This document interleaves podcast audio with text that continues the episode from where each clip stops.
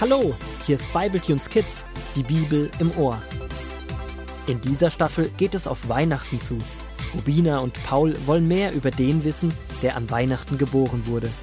Daher lesen sie in gemütlich adventlicher Runde jeden Tag in der Bibel von Jesus weiter.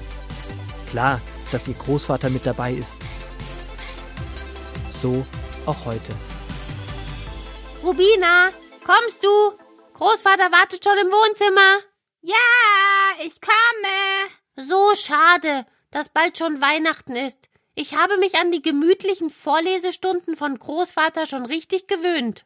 Aber noch ist ja nicht Weihnachten. Mal sehen, um was es heute geht.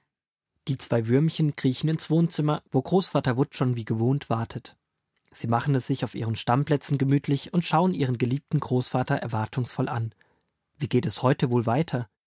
Großvater Wood lässt sich nicht lange bitten, schlägt die Bibel auf und liest in Johannes 5 die Verse 10 bis 18.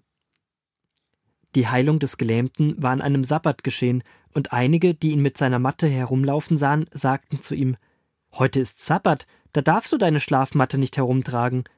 Denn am Sabbat durfte man nicht arbeiten und auch nichts herumtragen. Der Mann antwortete Derjenige, der mich gesund gemacht hat, hat zu mir gesagt Nimm deine Matte und geh umher. Und wer war das? wollten die Männer wissen. Der Gehalte wusste aber nicht, wer es war, denn Jesus war schon weggegangen, weil sich wieder so viele Leute um ihn gedrängt hatten. Später traf Jesus den Geheilten im Tempel. Er sagte zu ihm Du bist gesund geworden, sündige nun nicht mehr, damit dir nicht noch etwas Schlimmeres passiert. Nun ging der Mann wieder zu denen, die ihn ermahnt hatten, und teilte ihnen mit, dass es Jesus war, der ihn gesund gemacht hatte. Daraufhin machten die Pharisäer Jesus Vorwürfe, weil er am Sabbat eine Heilung vollbracht hatte. Aber Jesus sagte Mein Vater wirkt bis heute unter den Menschen, und darum tue ich das auch.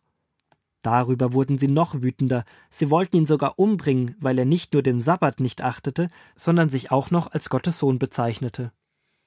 Wie obermega fies von den Pharisäern, dass sie Jesus schon wieder umbringen wollen. Er hat doch was richtig Gutes getan.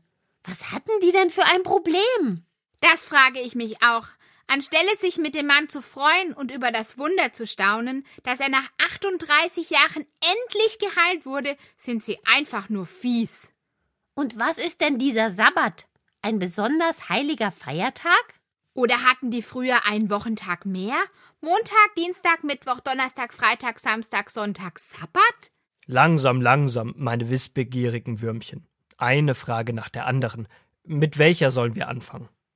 Was ist ein Sabbat? Der Sabbat war bzw. ist bei den Juden der siebte Tag in der Woche, also der Tag, der bei uns der Sonntag ist. Nur dass für die Juden dieser Tag ein absoluter Ruhetag ist. Dies ist auch eines der zehn Gebote. Es darf nicht gearbeitet werden und zum Beispiel nur eine bestimmte Anzahl an Schritten getan werden. Es gibt ganz klare Regeln für diesen Tag und diese dürfen nicht verletzt werden. So darf man auch nichts tragen. Das ist das, worauf die Pharisäer den Mann hinweisen, dass er seine Matte an einem Sabbat nicht tragen darf.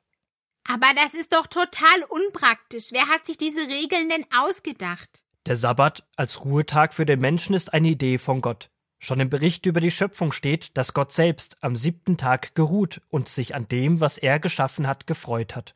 Gott möchte uns mit den Regeln, die er den Juden und auch uns gegeben hat, nur Gutes tun, und so hat er den Sabbat zum Ruhetag für die Menschen erklärt. An diesem Tag soll nicht gearbeitet, sondern ausgeruht werden. Gott braucht eine Pause? Das ist ja abgefahren. Vielleicht brauchte Gott keine Pause, weil er erschöpft war. Dennoch zeigt uns der Schöpfungsbericht, dass Gott sich Zeit genommen hat, sich an seinem Werk ganz in Ruhe zu freuen.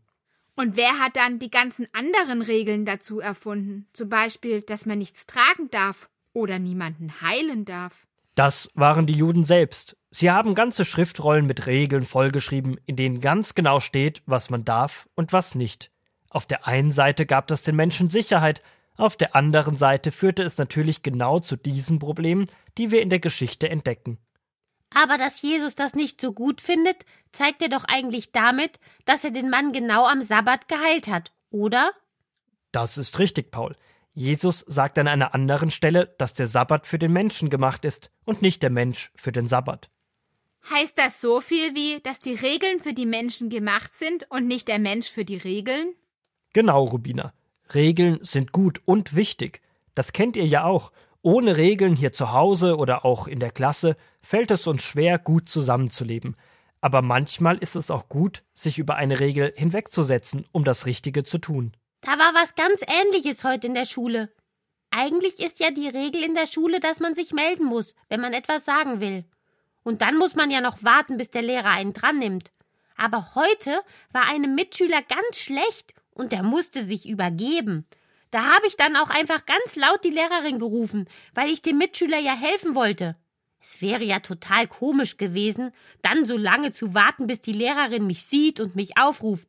Das ist zwar jetzt nur ein ganz kleiner Vergleich, aber so ist es doch gemeint, oder Großvater? Genau, das ist damit gemeint, wenn man sagt, dass die Regeln für den Menschen gemacht sind und nicht der Mensch für die Regeln. Und weil Jesus die Sabbatregeln verletzt hat, deswegen waren die Pharisäer so wütend? Richtig. Den Pharisäern war es sehr wichtig, diese Regeln einzuhalten. Aber Jesus wollte zeigen, dass es Wichtigeres gibt als die Regeln, nämlich einander zu helfen. Wie gut, dass Jesus das gezeigt hat, weil er ist ja Gott und Gottes Regeln sind doch viel wichtiger als unsere. Aber genau deswegen waren sie ja noch wütender, weil Jesus gesagt hat, dass er Gottes Sohn sei. Gut aufgepasst, Paulchen. Wegen dieser Aussage planen die Pharisäer ja auch Jesus zu töten. Aber das schaffen sie ja nicht. Also nicht wirklich. Halb vielleicht? Psst, Rubina, nichts verraten.